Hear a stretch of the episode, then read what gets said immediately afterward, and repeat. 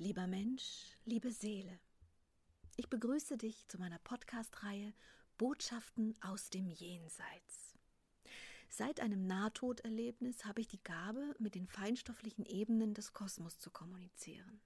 Dies geschieht in einer Form tiefer Meditation, in der ich bestimmte Wesenheiten der jenseitigen Welt bitte, mit mir in Austausch zu treten. Als eine der ersten Kontakte ins Jenseits zeigte sich mir mein alter Freund und Lehrer, Freund der Indianer. Und es ist mir jetzt hier eine große Freude, dir nun diese Gespräche als Ergänzung zu den Büchern auf diese Art und Weise nahezubringen. Bitte berichte, was du uns über die unendliche Ausdehnung lehren möchtest. Die unendliche Verbindung in den Kosmos besteht überall und in jedem Raum.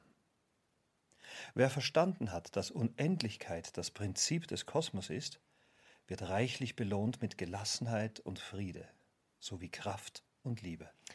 Lieber Freund der Indianer, doch ist die Unendlichkeit, soweit ich es verstanden habe, nicht etwas, das man als Seele gleich bewusst wahrnehmen kann? Ist das richtig? Das ist richtig. Bitte beschreibe mir den Weg einer Seele, um diese Haltung, diese Erkenntnis, die du gerade benannt hast, als Lohn zu erlangen. Die Seele beginnt ihren Weg, verbunden mit der Unendlichkeit der Quelle, individuell zu formen. Dabei begibt sie sich in verschiedene Formen von Körpern und weitere Formen ohne Körper. Doch dies ist nicht unser Ziel, heute zu beschreiben. Wenn die Seele und ihre Absicht reist, dann beginnt sie auch die Erfahrung der Verengung zu erleben. Jedes Mal, wenn sie in einen Körper eintritt und jedes Mal, wenn sie eine neue Form betritt, begibt sie sich in eine derartige Enge. Diese Erfahrung lehrt sie, dass die Weiterentwicklung einer Seele nicht in der Unendlichkeit zu erfahren ist, sondern in der Enge. Wow. Lieber Freund der Entjahre, es drängt sich die Frage auf, warum das so ist. Das ist ganz einfach, Liebes. Die Form, die uns beengt, zeigt uns, wie frei wir sind. Dennoch, die Seelen erfahren auf diesem Weg die Verengung und lernen dabei. Wie geht es weiter? Wie ist eine normale Reise einer Seele? In welchen Phasen oder Stufen ist das so anzusehen, was die Enge und Unendlichkeit angeht? Die Seele erfährt während dieses Prozesses, wie wichtig ihr die Freiheit ist. Je nach der Bereitschaft, diese Freiheit zu leben, beginnen die Seelen unendliche Ausdehnung wieder als ihr Ziel zu erkennen. Und dies mit Hilfe der Werkzeuge der Enge. Ah, verstehe. Du hast von Bereitschaft gesprochen. Wovon ist diese Bereitschaft abhängig? Gibt es da Phasen einer Seele? Ich denke mal, eine Seele, die zum ersten Mal zum Beispiel inkarniert, hat weniger Bereitschaft, die Unendlichkeit zu suchen, als eben eine viel inkarnierte Seele. Gibt es da irgendeinen Maßstab dafür? Das ist schwer zu beschreiben, weil die Erfahrung der einzelnen Seelen und ihrer Erfahrungen von Fülle so unterschiedlich ist wie die Blumen eurer Welt. Also falls der Beschluss, die Absicht, ich will die Unendlichkeit jetzt wieder erfahren, entsteht, beginnt die Seele die Erfahrungen einzuläuten, die ihr diese auch noch bewusst machen. Ganz genau das ist es, was passiert. Ihr begebt euch bewusst und bereit in den Weg der Bewusstwerdung der Unendlichkeit, die immer herrscht, auch ohne unendliche Formen. Die Formen der Welt, in der ihr seid, begrenzen zwar eure Energie, doch sie nehmen euch nicht die Unendlichkeit. Bitte erzähl mir noch mehr zur unendlichen Ausdehnung.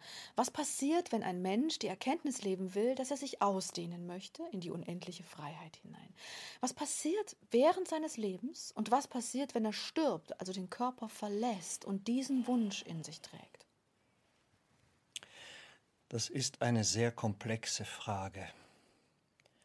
Doch ich versuche sie zu beantworten, so gut ich kann.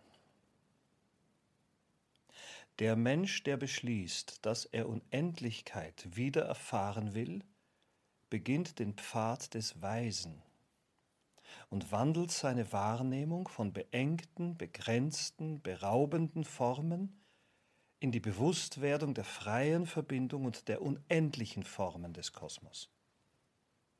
Dieser Weg braucht viel Konzentration, Denn die Formen der Enge, die euch umgeben, sind vielfältig und sehr ablenkend. Doch wenn eine Seele dies erkannt hat, begibt sie sich auf den Weg der Konzentration. Dieser Weg bereitet ihr viele Erfahrungen der Weite und Ausdehnung, selbst in euren engen Formen.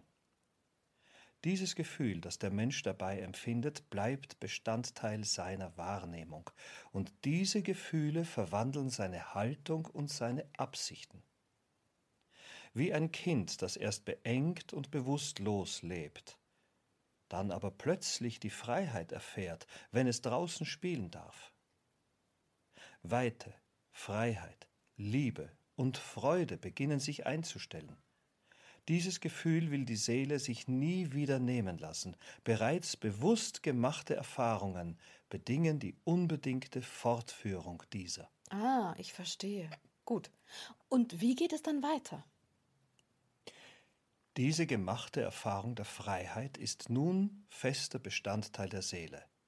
Und je freier sie lebt, umso mehr will sie diese Form beibehalten. Das bedeutet, dass eine derartige befreite Seele auch nach dem Ableben die Unendlichkeit weiter suchen wird und sich ausdehnt und weiter ausdehnt. Die Kraft, die sie dabei benötigt, wird ihr direkt von der Quelle bereitgestellt. In etwa wie ein Wesen, das erkennt, dass die Verbindung zur Quelle gleichzeitig auch ihre Lebensader ist, und diese kann die Weite auch erweitern, vergrößern. Wer sich also der Verbindung mit der Quelle bewusster und immer bewusster wird, vergrößert dabei diese Kraft, und das ermöglicht der jeweiligen Seele unendlich weit zu dehnen. Wow. Ich erinnere mich, dass ich einmal mit einem Wesen gesprochen habe, das gesagt hat, es freut sich oder es darf die Unendlichkeit erleben. Das war, als ob wir Menschen sagen würden, mein Herz springt. Also ein unglaublich freudiges Gefühl. Ist das richtig, dass ihr Unendlichkeit als ein Geschenk empfindet? Das ist richtig. Denn Unendlichkeit zu erfahren bringt die volle Ausdehnung der eigenen Kraft. Und dies ist ein wunderschönes Gefühl, wenn man von Gefühlen hier sprechen darf. Doch es ist definitiv ein schönes Empfinden. Und wenn wir ausdehnen, dann fühlt sich das immer an wie ein Fest der Seele. Ich denke, das Thema der Verunreinigung ist hier auch ein großer Bestandteil einer Blockade in die Unendlichkeit, richtig? Richtig. Sehe ich das also richtig, dass Seelen, die sich reinigen, sich auch auf gewisse Weise dehnen? Das ist natürlich richtig, das weißt du doch. Die Verunreinigung blockiert die Verbindung und die Verbindung wiederum bedingt die Wahrnehmung. Das beides ist stetig ein Zusammenspiel. Es drängt sich mir die Frage auf, was ist das Ziel? Wenn eine Seele die Unendlichkeit und Ausdehnung immer weiter und immer weiter und immer weiter erfährt, gibt es dann irgendwann mal ein Ende dieser Erfahrung? Das ist eine sehr kluge Frage, Silvia. Die Erweiterung einer Seele kann so lange eine Ausdehnung erfahren, wie sie erlaubt ist. Hm. Die Erlaubnis ist wie immer direkt und vielfältig. Die Erlaubnis ist der Schlüssel, um die Ausdehnung zu erfahren. Es braucht so gesehen nicht nur die Absicht der Seele selbst auszudehnen, sondern es braucht auch die Erlaubnis des Kosmos, diese Ausdehnung erfahren zu dürfen. Aha, aber von welchen Komponenten ist das abhängig? Das besteht aus einer Vielzahl von verschiedenen Komponenten, mhm. die mit Verdienst und bereits erledigten Taten zusammenhängt. Wow. Der Kosmos verlangt von den Seelen die mentale und körperliche, im Sinne einer energetischen Ausdehnung im Gleichgewicht zu halten. Du kannst dir das ungefähr vorstellen wie ein in sich erblindetes System. Wie meinst du das? Der Kosmos braucht nicht den freien Willen und den Beschluss der Seele, um die Ausdehnung zu ermöglichen. Ah. Er braucht Taten. Ah. Taten der Ausdehnung, Taten der Befreiung. Diese wiederum resonieren und kommunizieren mit allen anderen Energien und daraufhin bedingt der Kosmos die individuelle Ausdehnung. Also du willst darauf hinweisen, dass das System so komplex ist, dass es nicht einfach nur vom freien Willen abhängt, sondern dass man diese Dinge anhand von Taten wirklich bekräftigen muss, weil nur die Taten die Resonanzen hervorrufen, die wiederum Teil des Kosmos werden, der wiederum aufgrund der Taten dann auch oder überhaupt erlaubt, diese Ausdehnung möglich macht. Gott, das ist ganz schön komplex. Das habe ich doch gesagt. Du beginnst aber schön verständlich diese Komplexität zu formulieren. Das freut mich sehr. Denn es ist einerseits wirklich komplex, doch andererseits nicht unverständlich. Selbst ein Mensch, der einmal hier auf diesem Planeten gelebt hat, hat gesagt, wir sind, was wir tun. Das war Goethe. Ja, das stimmt. Okay, und das meinst du mit Blindheit des Kosmos, weil der Kosmos nur sieht, wenn man durch Taten gewirkt hat, richtig? Das meine ich. Wow. Genau. Wenn also eine Seele sich auf diesen Weg begibt und ausdehnen möchte, was möchtest du ihr mit auf den Weg geben, um eben genau diese Balance zu schaffen zwischen einerseits der Absicht und der Kraft, aus sich heraus diese Entwicklung nehmen zu wollen und andererseits gleichzeitig auch die richtigen Taten zu setzen, damit die Erlaubnis entsteht? Du kannst den Menschen durch die Übermittlung dieses Wissens hier helfen, diesen Weg zu beschreiten, weil er einerseits verständlich wird und andererseits beginnt die Seele zu berühren. Danke. Bitte gib ihnen einen Tipp, wie sie diese Balance schaffen können. Die Balance ist gar nicht so schwer zu erhalten. Ihr müsst eine Verbindung suchen, die ein Ziel formuliert, das ihr vollbringen wollt das kein Ziel des Egoismus ist, sondern ein verbundenes Ziel mit allen Wesen des Kosmos. Und dieses alles begleitende Ziel wird wie ein Speer, den ihr werft und der eine Leine besitzt, die euch miteinander verbindet, den Weg vorgeben, den ihr nun zu beschreiten habt. Die Formulierung dieses Zieles ist sehr wichtig und sehr bewusst zu wählen.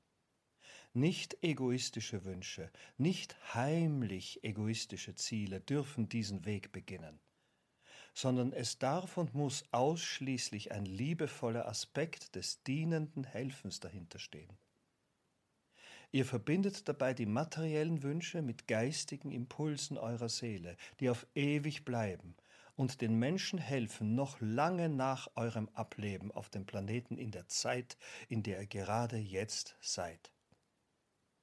Ein derartiges Ziel sollten die Menschen sich suchen. Wirken und helfen und lieben ohne Forderung. Und wenn das Ziel einmal klar formuliert ist, begeben sie sich, begeben sich dann Dinge in Resonanz und die dementsprechenden Aufgaben formen sich, richtig? Richtig. Okay.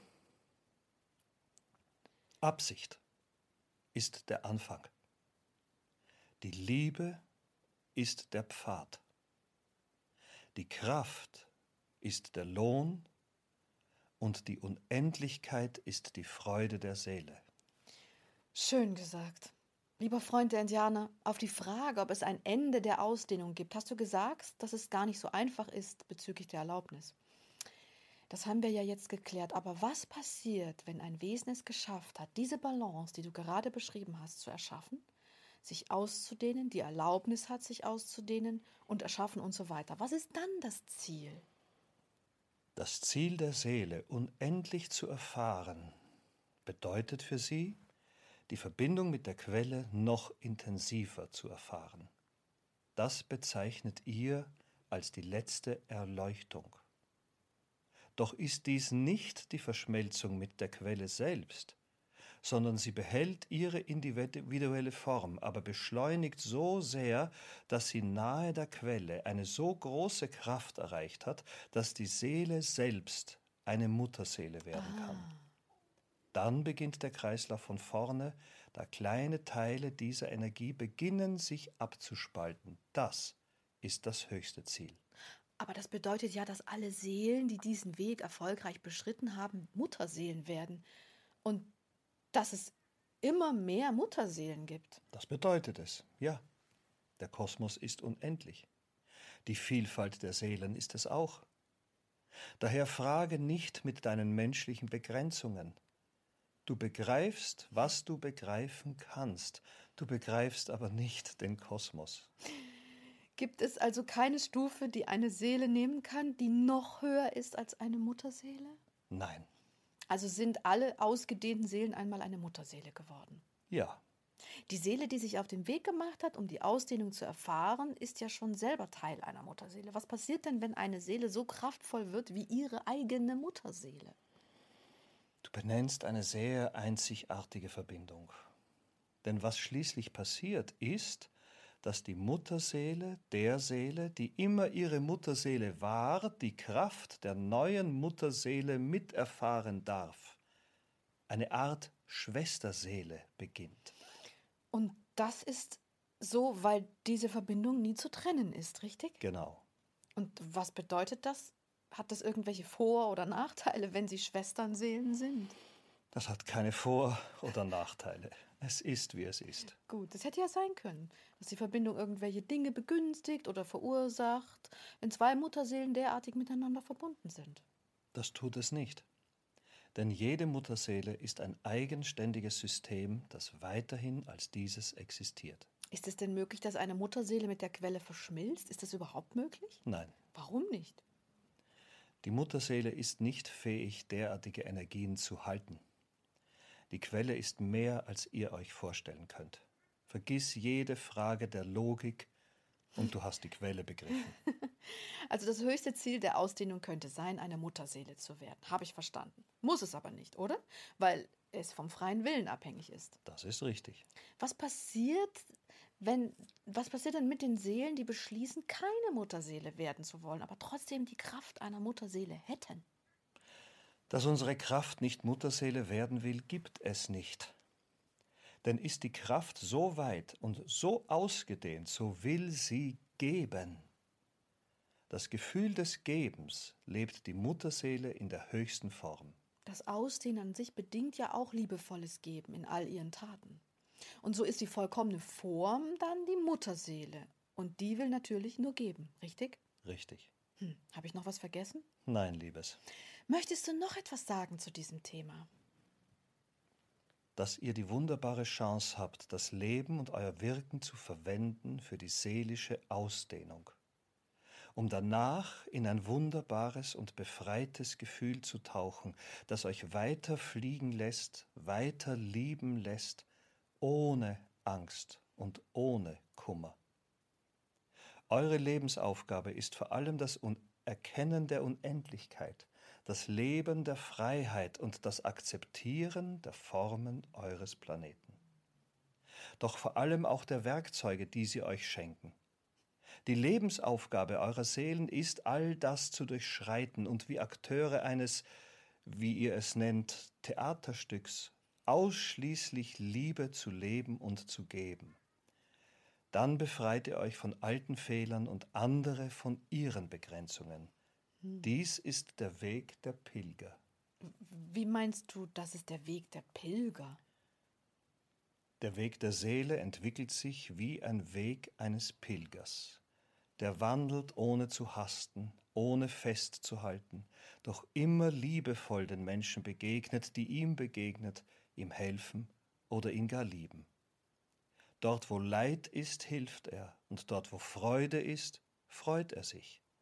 Dort, wo Negativität herrscht, bringt er Positives. Dort, wo Ohnmacht herrscht, geht er weiter. Diese Form beschreibt am besten, was ich meine, weil das Festhalten an euren alten Formen, die euch beengen, oft der größte Fehler in eurem Leben ist. Nicht die Verunreinigung, welche man reinigen kann, jederzeit und jeden Tag aufs neue. Das Festhalten der alten Formen, die euch beengen, bedeutet das Beenden der Freiheit eurer Seele. Und damit das Beenden des Prozesses der Ausdehnung. Ich verstehe. Danke dir, das war sehr interessant. Danke, Liebe. Danke, Silvia. Liebe.